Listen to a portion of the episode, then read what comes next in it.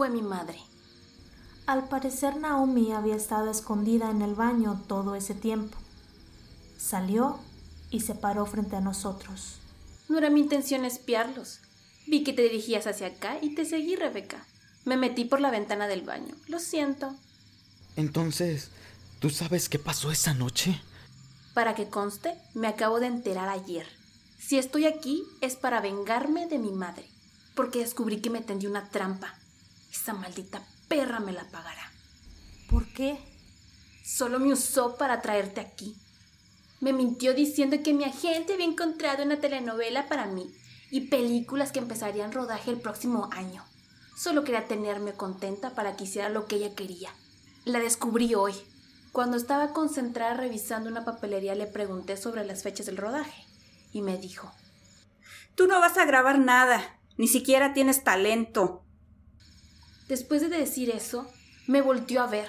Se disculpó de mil maneras, diciendo que se confundió de persona, hasta que no le quedó más remedio que decirme la verdad.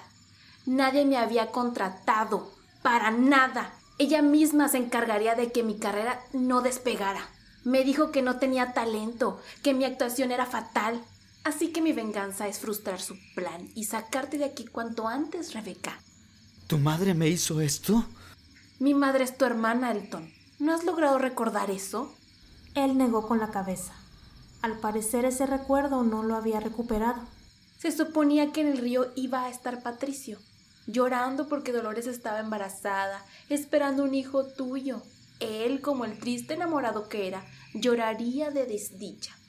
El objetivo de mi madre era deshacerse de Patricio para que no causara problemas en el futuro. O eso le dijo Olivia. ¿Entonces tu madre estuvo aquí ese día? ¿No estaba de luna de miel? No, esa fue su historia de salvación. Estuvo aquí desde el estreno de la obra. Ella estaba enterada de todos los negocios turbios de mi abuela. Sabía que tendría su parte en todo. El campamento pasaría a ser de ella, así como todos los manejos artísticos que tenía Olivia.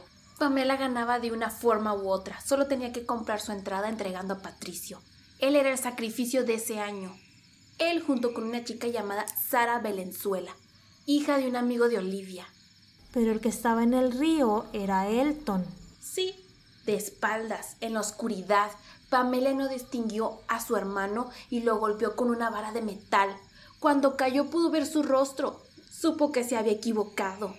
En todos estos años ella estuvo obsesionada con cómo enmendar su error, no tanto en que había sido de su hermano.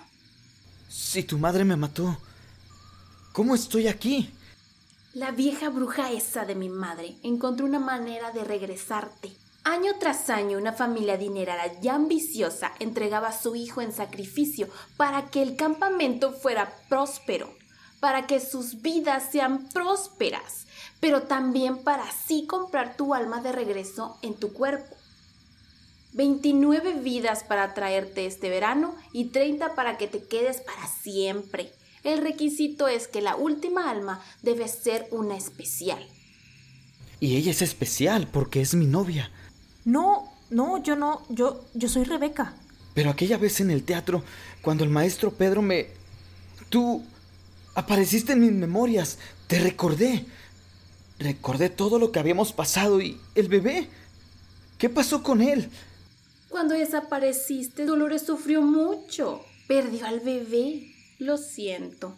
Entonces, ¿quién eres tú? Es la hija de Dolores y Patricio. ¿Eso cómo pasó? Dolores intentó rehacer su vida, salir adelante, pero la verdad, a lo que entendí, quedó medio traumada. Atrapada en el ciclo donde Elton aún vivía, creyendo que Patricio era su novio, él de cierta forma se aprovechó de eso. Ya que estuvo embarazada, se dio cuenta de que había cometido un error. Junto con mi madre planearon fingir la muerte del bebé y darle en adopción. En secreto.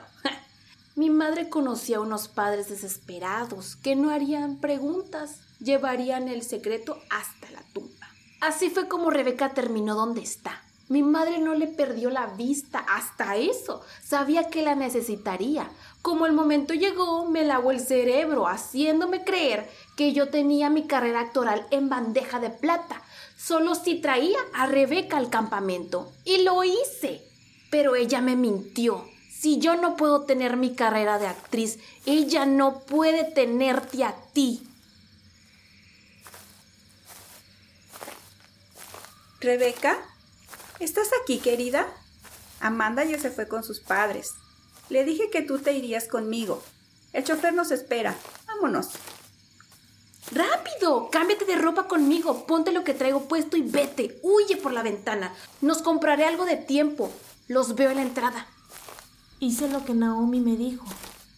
Pase lo que pase, no voltees atrás, ¿de acuerdo? Tú ve con ella, Elton.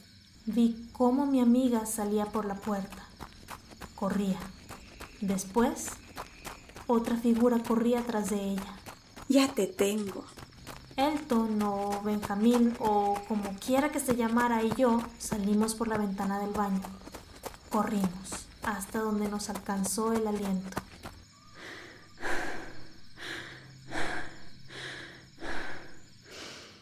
Rebeca, Rebeca, ya no puedo. Me siento muy débil. No puedo más.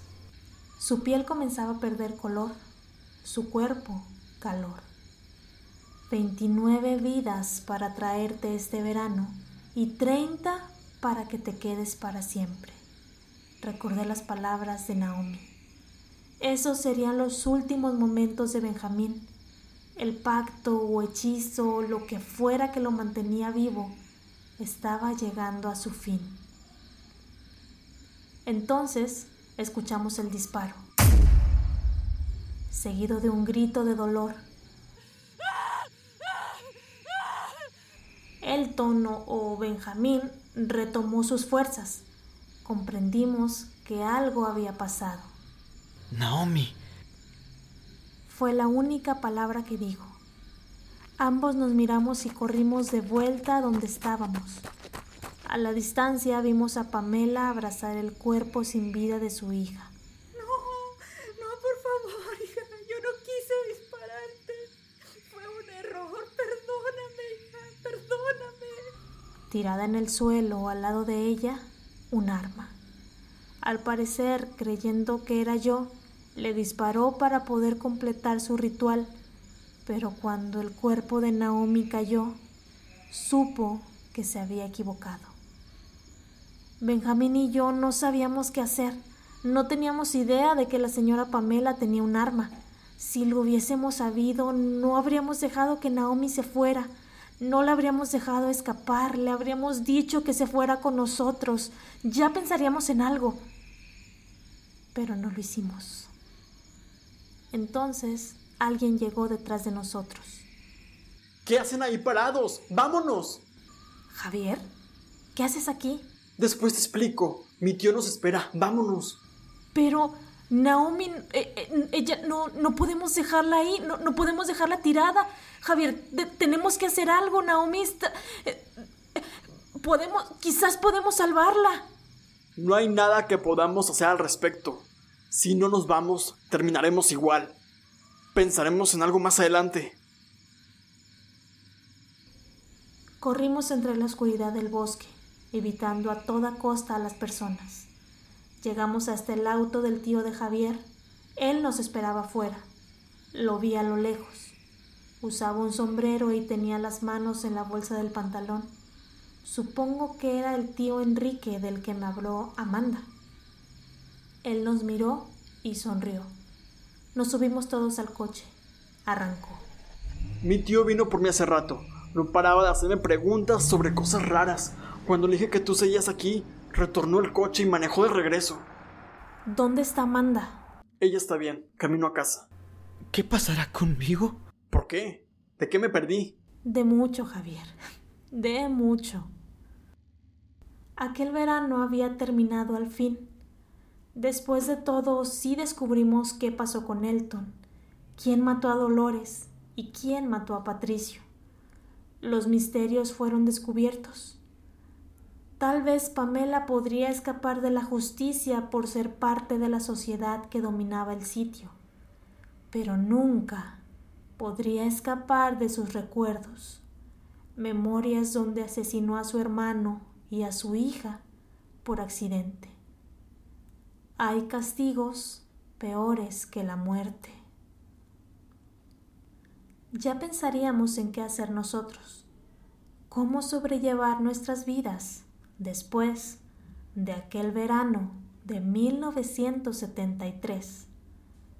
Quizás eso sea parte de otra historia.